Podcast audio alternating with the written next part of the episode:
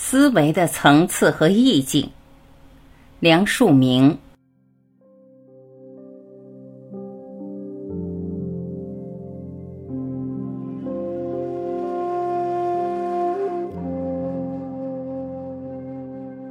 以下是梁漱溟先生一九二八年应邀在广州中山大学哲学系演讲的部分内容。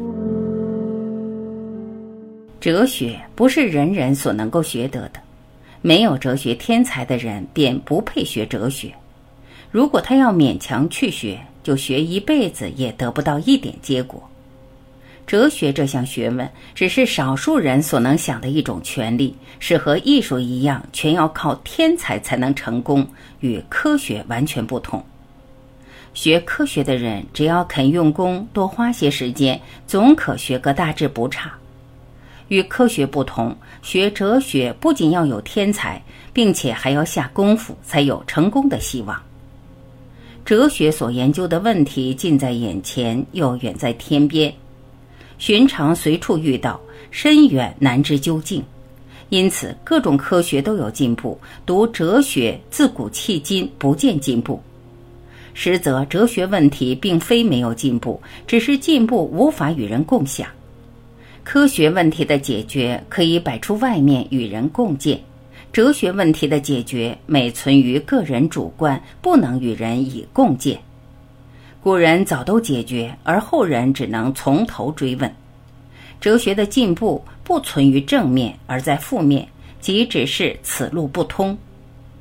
我不但从未动过研究哲学的念头，而且根本未曾动过求学问的念头。走上现在这条路，只是因为我喜欢提问题。大约从十四岁开始，总有问题占据在我的心里。从一个问题转入另一个问题，一直想如何解答，解答不完就欲罢不能，就一路走了下来。提得出问题，然后想要解决它，这大概是做学问的起点吧。为什么会不断有问题？这是由于我很容易感觉到事理之矛盾，或者很容易感觉到没有道理，或者看到两个以上的道理。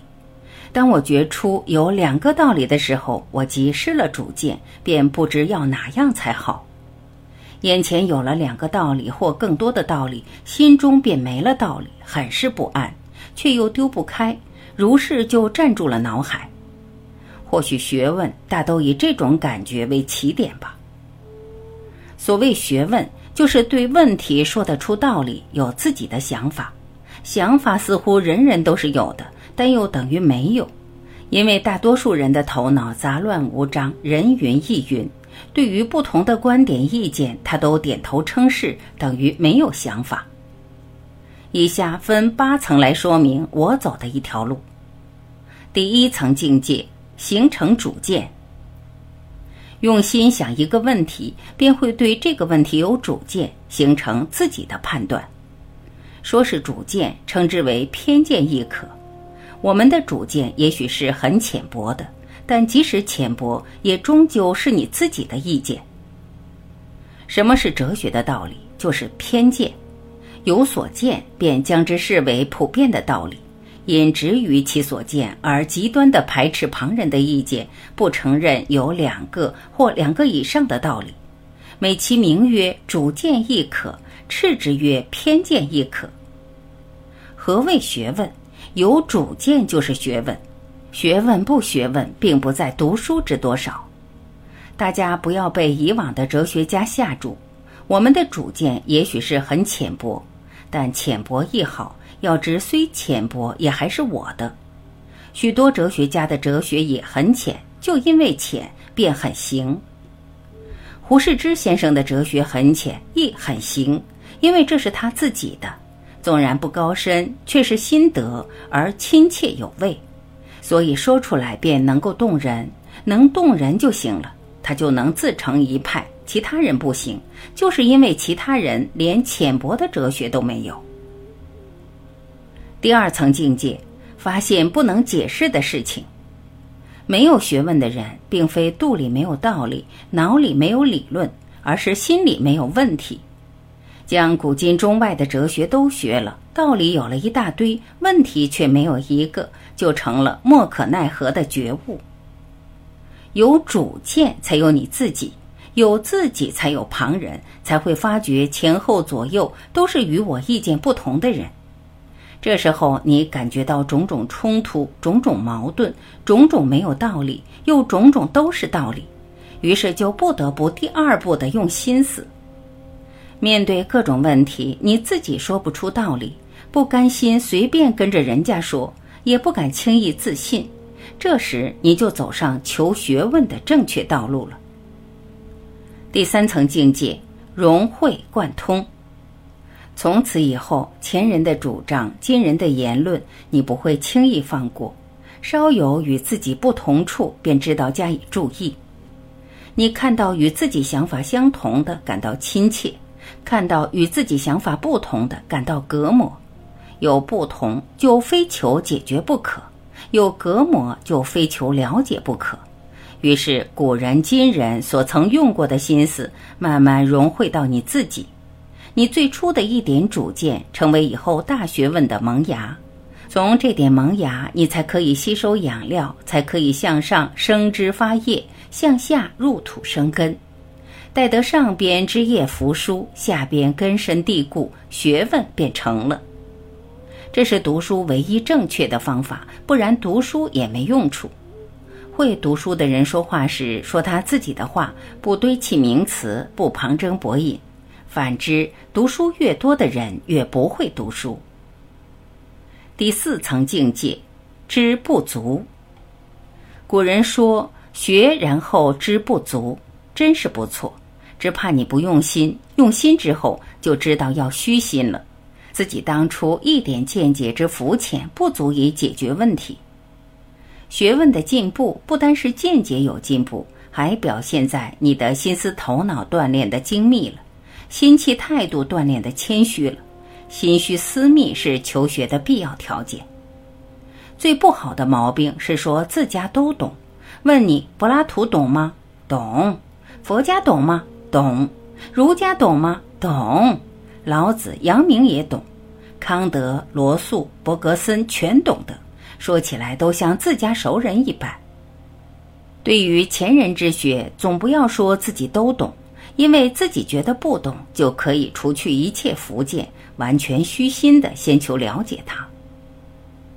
一种常见的毛病是，自己头脑简单，却说人家头脑简单；自己粗浅，却看人家粗浅，想当然的对别人批评攻击，可以说是有意无意的栽赃。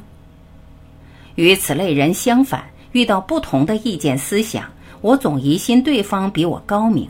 疑心对方，他必有我所未及的见闻，不然他何以不和我做同样判断呢？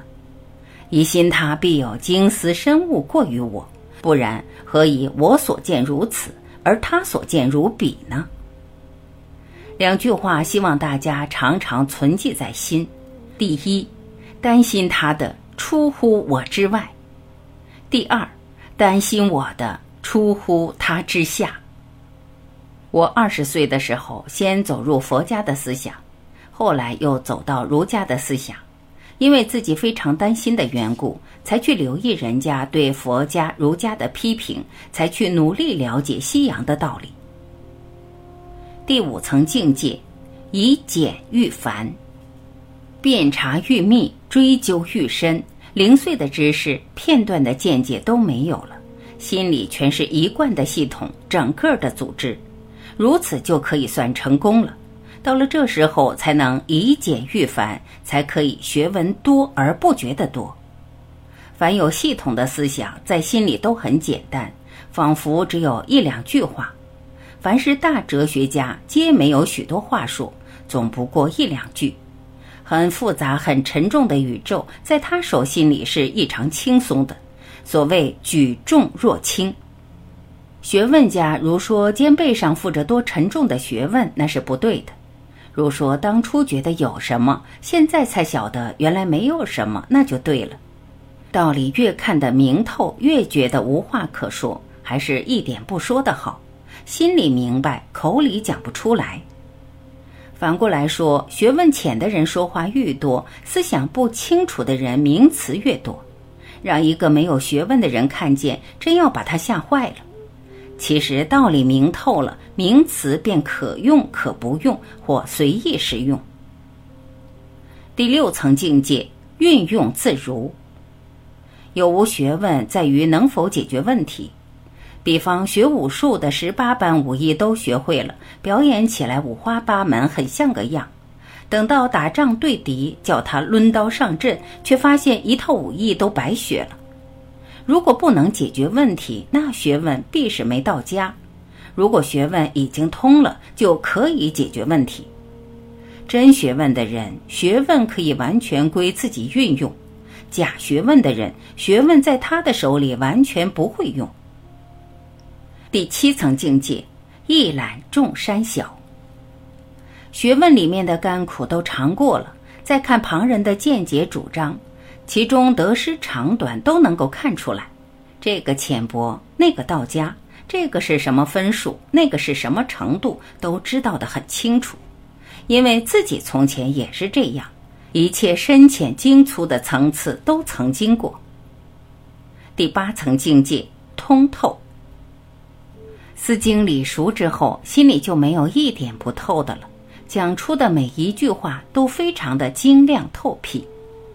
如果大家按照我的方法去做功夫，寻此以求，不急不懈，持之以恒者，则趋俗解弊，未尝不可积渐以进。至于我个人，于学问实说不上。上述八层，前四层诚然是我用功的路径。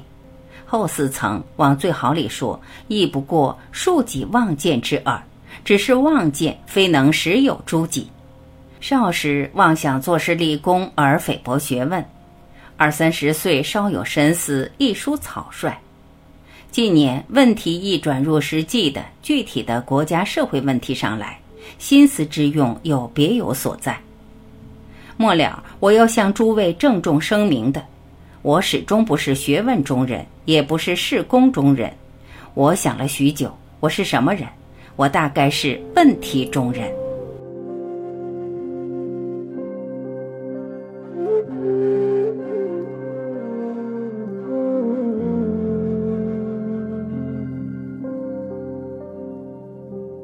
感谢聆听，我是晚琪，再会。